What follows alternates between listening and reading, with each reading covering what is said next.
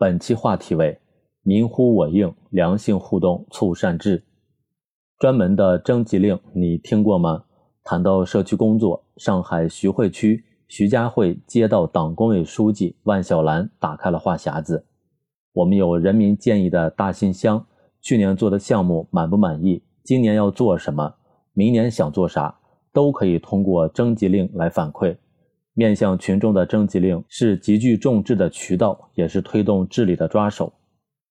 基层治理直接面对群众多元诉求，怎么鼓励群众表达、积极参与，很考验治理智慧。从实践来看，一些关乎群众切身利益的事项，往往涉及面广。如果沟通不畅、反馈不好，政策落实的效果就容易打折扣。了解好、掌握清楚群众的利益诉求，反映好、解决好群众的操心事、烦心事，才能促进基层善治。畅通渠道有助于提高回应能力、解题能力。从某种意义上说，群众的意见建议是宝贵的治理参考，必须予以重视并进行有效的回应。采访中，有位干部分享了一个故事：一名十多岁的孩子提出，我家所在的小区公共空间少。家对门的创意园区环境好，但到了周末和晚上就关门。由此建议错时共享公共空间，这一好点子引起了有关部门的重视，推动了不少公共空间的有序开放。开门问策，集思广益，就要打通各种渠道，丰富内容形式，吸引各类人群，不断的提高基层治理的群众参与度。民有所呼，我有所应，是基层治理的必答题。这个硬要有怎么看的态度，更要有怎么办的行动。现实中，群众难办事项往往牵涉多部门、多层级，不同部门目标侧重不同，难处各异，如何有效形成合力？采访中，一名基层干部的回答很有启发。关键是转观念，各部门提出建议，互相帮助改进，提升治理效能，为民办实事，尤需胸怀大局，强化协同。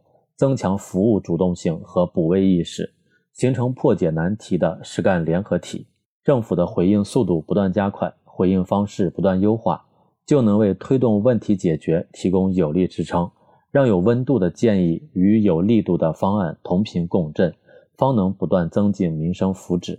基层治理是一个系统工程，上下联动，协同推进，才能更好地了解社情民意，以新方法破解新问题。以新思路带动新发展，群众愿提议，干部善建议，部门能协同，政策好落地，方能构成一种良性互动。这也启示我们，提高治理能力和治理水平，既要坚持眼睛向下，善于倾听，从善如流，拓宽群众反映利益诉求的渠道，更要善于携手共进，上下同心，协同发力，勇于尝试，大胆突破，最大限度地释放政策红利。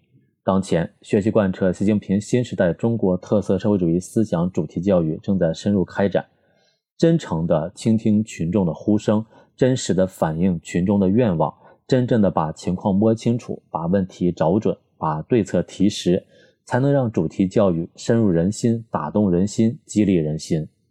为群众办实事、办好事，不能像 LED 灯一样有亮度没温度，要像白炽灯有亮度有温度。上海一名干部的形象比喻，道出了奋斗为民的价值底色，让基层治理保有亮度和温度，努力让人民群众的获得感成色更足，幸福感更可持续，安全感更有保障，应成为广大党员干部的自觉追求。